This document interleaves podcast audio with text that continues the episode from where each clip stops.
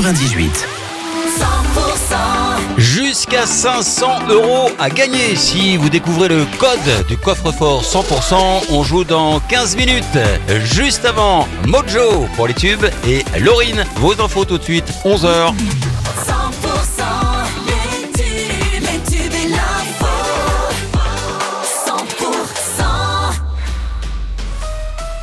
L'info 100% avec Pauline Chalère. Bonjour Pauline. Bonjour Wilfried, bonjour à tous. Le tribunal de commerce de Paris doit rendre aujourd'hui sa décision sur le plan de sauvetage du distributeur en difficulté Casino. Pour rappel, hein, le casino de la Loubert dans les Hautes-Pyrénées doit être repris normalement par Carrefour. Même chose pour celui de Pau-Bosquet. En revanche, celui de Lons devrait passer au champ.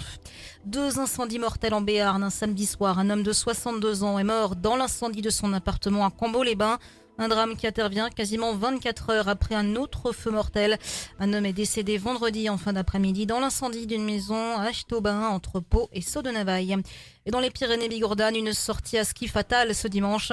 Un homme de 51 ans a été pris d'un arrêt cardiaque alors qu'il skiait à Lamongie. L'homme, originaire du Morbihan, n'a pas pu être réanimé.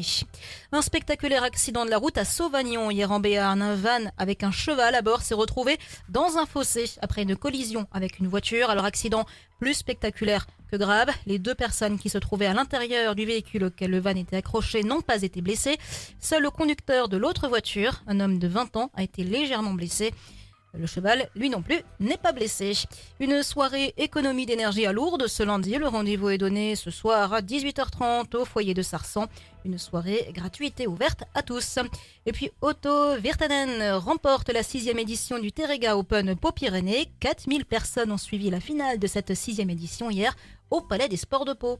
Dans le reste de l'actualité, Emmanuel Macron doit tenir ce lundi une réunion de suivi des engagements du gouvernement envers les agriculteurs.